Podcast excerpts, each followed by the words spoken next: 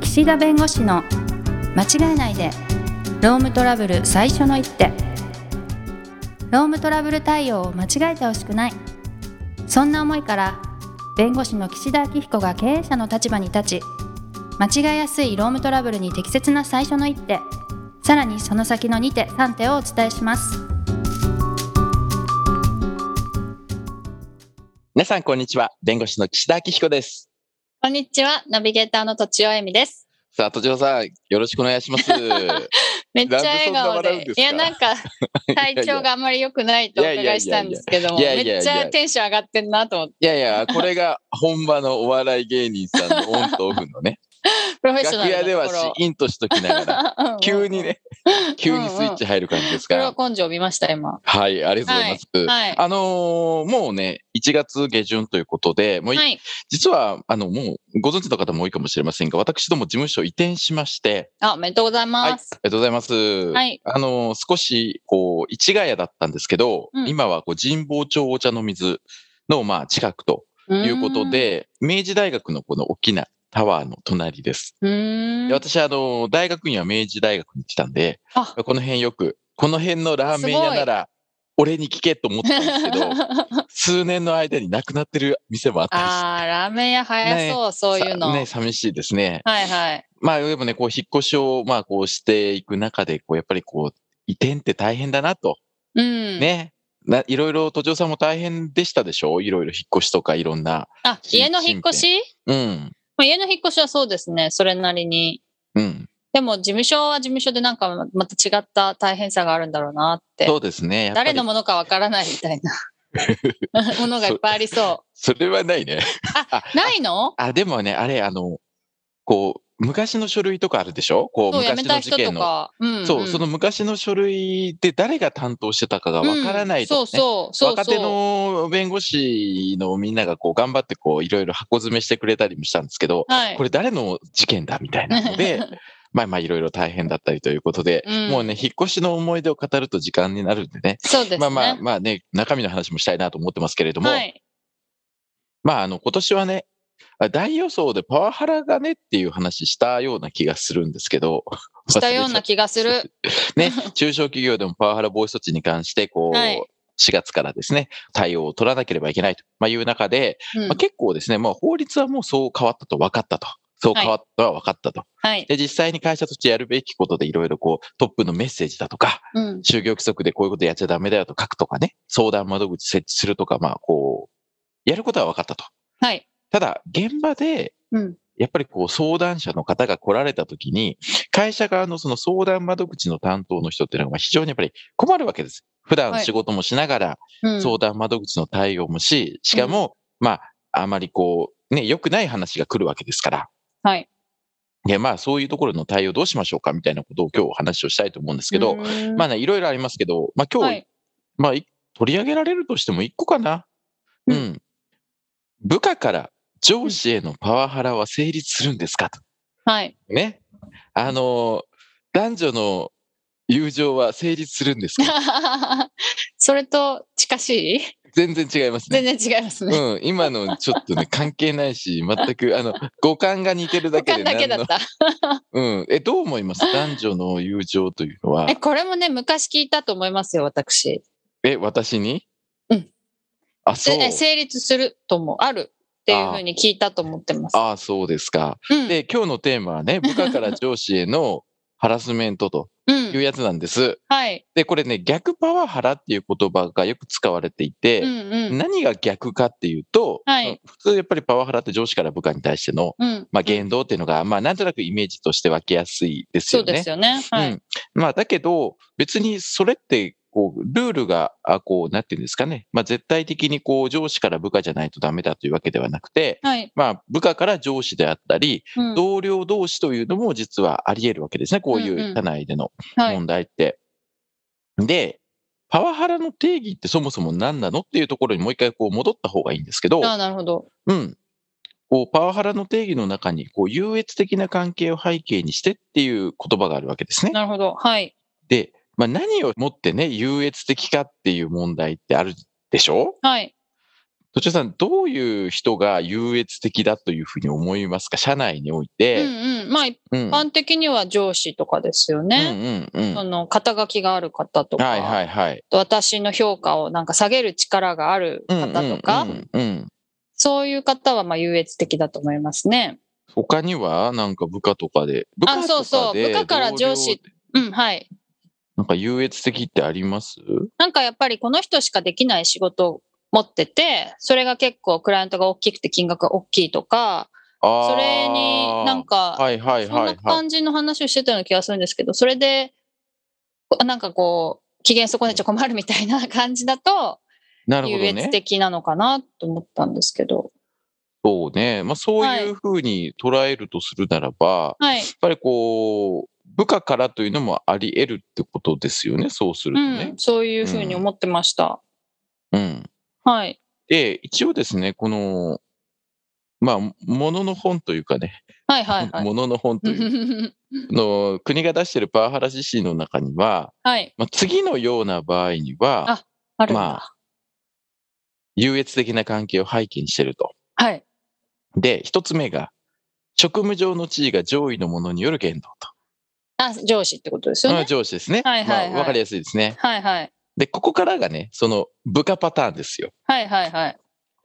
同僚または部下による言動で、当該言動を行うもの、だから部下とか同僚がですよ。業務上必要な知識や豊富な経験を有していると。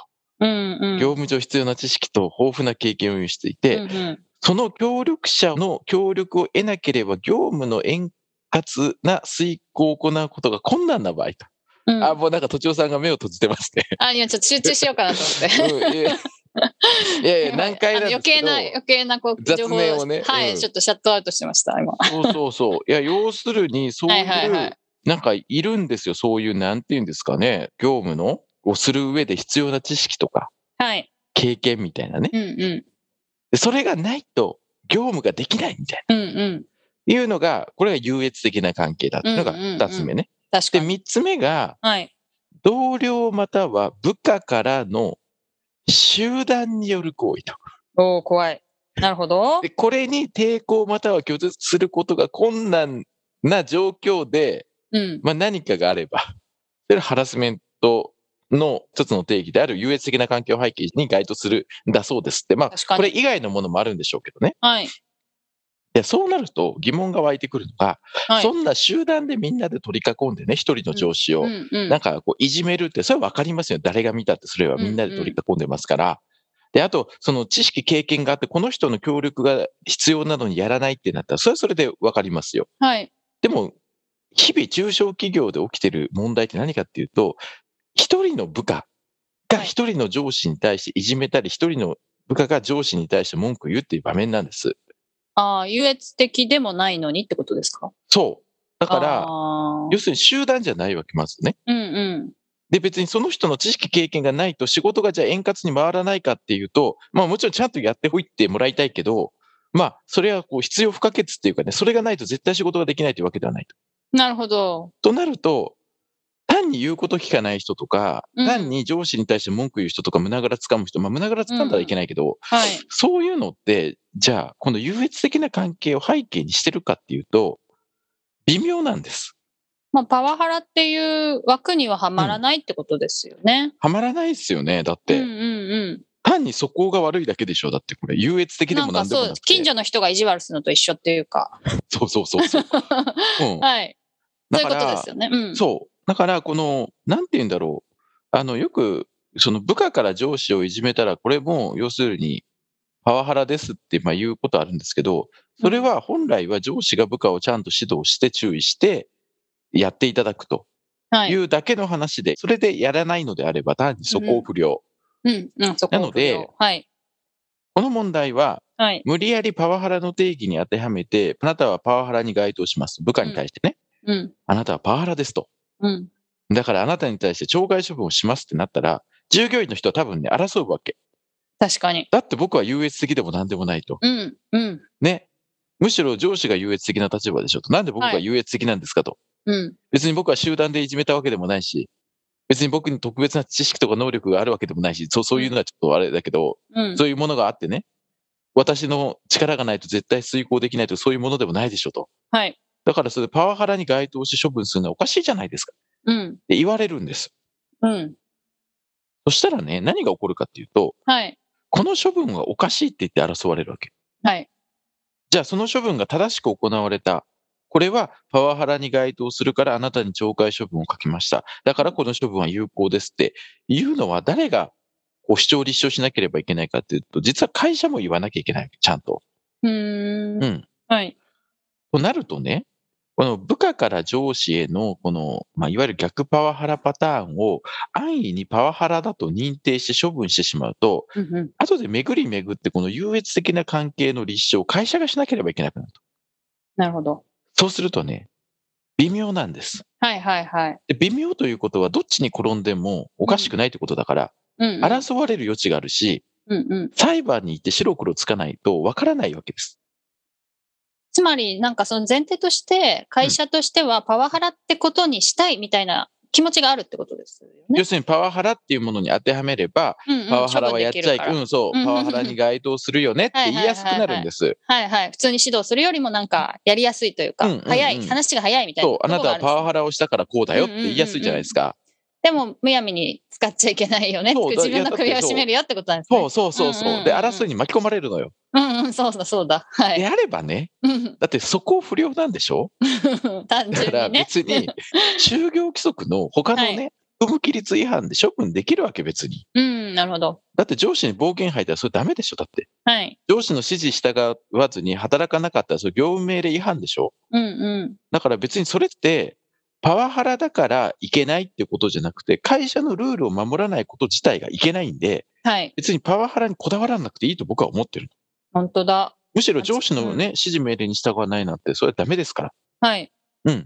だから安易にパワハラ認定しないで、他うの組規律違反で処分できるかどうかは検討するし、うん。部下が上司を例えば殴ったとかってなれば、別に、それってね、パワハラではないかもしれないでしょ優越的な関係じゃないかうら。ん、なるほど。でも、殴っちゃダメだし、はい。殴って怪我したり、それで上司が何らか損害を被ったら別に上司が部下に対して損害賠償請求したっていいわけですから、民事上は。うんうん。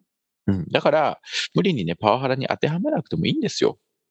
なるほどね。当てはめたくなっちゃうってことですね。うんでも、うそんこに注意ってことですね。だからうん、単にうん声が大き い、力が強い、力っていうのは、あの打撃の力腕が力みたい強ない、はい。あの、睨みを利かす怒鳴る、うん。これは別に優越でも何でもないんです。なるほど。優越っぽく感じちゃうけど。でしょはい。でもそういうことじゃないのよ。そうなんだ。なるほどそ。はい。 だから、そういう状況で、こう、抵抗や拒絶することができない。いや、しなきゃいけないんです。確かに力強いし、目つき悪いって言ったら怖いですね。うん、けど、そ反こは論できない抵抗拒絶をして、ちゃんと、いや、ダメだよと、はちゃんい。と指示に従わなきゃってはい。言うべきなんで、なるほど。それすら言えないような状況が、うんこの、いわゆる優越的な関係ってことなんで、うんううん。だからね、そこをね、こう、イメージと、その法律上こうできてる概念のギャップが生まれるところなんでね、ん。うんうんうん。そこはねっていうところですよ。そうですね。注意したいところですね。うん、で、途中さん、なんでね、あの、男女の友情は成立するっていう派なんですかえ派だっけ私。 はい。え、え男女の友情は成立するっていう派でしょえ、そういうふうに見えるってことですかいや、あそれのさっき話し言っまてしなたかっっけた。うん、したしたこの中で。あ、本当あれ今、今この話してたでしょ今この話したけど、私の派閥の話しましたっけあ、派閥どっちなんですか いや、わかんないです。あれあんまり結論つけられない、つけられてないです、まだ私の人生におあ、いて。そうそう。えーどはいどこでどう、 どこでどう迷ってるんですかあ私自身にめっちゃ仲いい男友達っていうのが、い今はいないからですかね。ああ。なるほど。岸田さんはある派ですか男女の友情。男女の友情ある。うん、ああるると思う。うんうんうんうんうん。そう。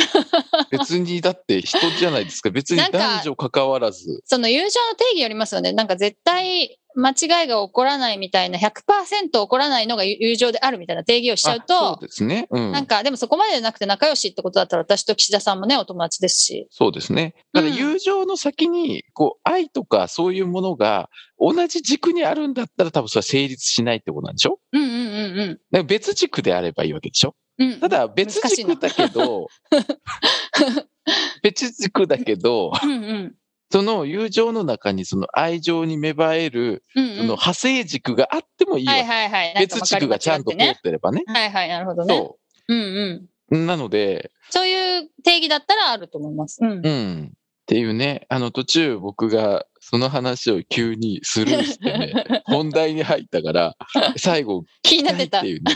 そう気になってたんです、最後。はいはいはいはい。まあ、ということで、あの、まあ、部下から上司への、まあ、ハラスメントに該当するもの多分あると思うんで、はい部下から上司は絶対ハラスメントになりませんということではありませんが、はい安易に、こう、部下から上司への言動を逆パワハラというような形で処分するっていうのは、ちょっとこう、慎重になられた方がいいかなということで、うんえーそうおです時ね間になりましたね、はいはい。ということで、今日はこの辺にしたいと思います。ありがとうございました。ありがとうございました今回も番組をお聞きいただきありがとうございましたロームトラブルでお困りの方はロームネットで検索していただき柿椿経営法律事務所のホームページよりお問い合わせください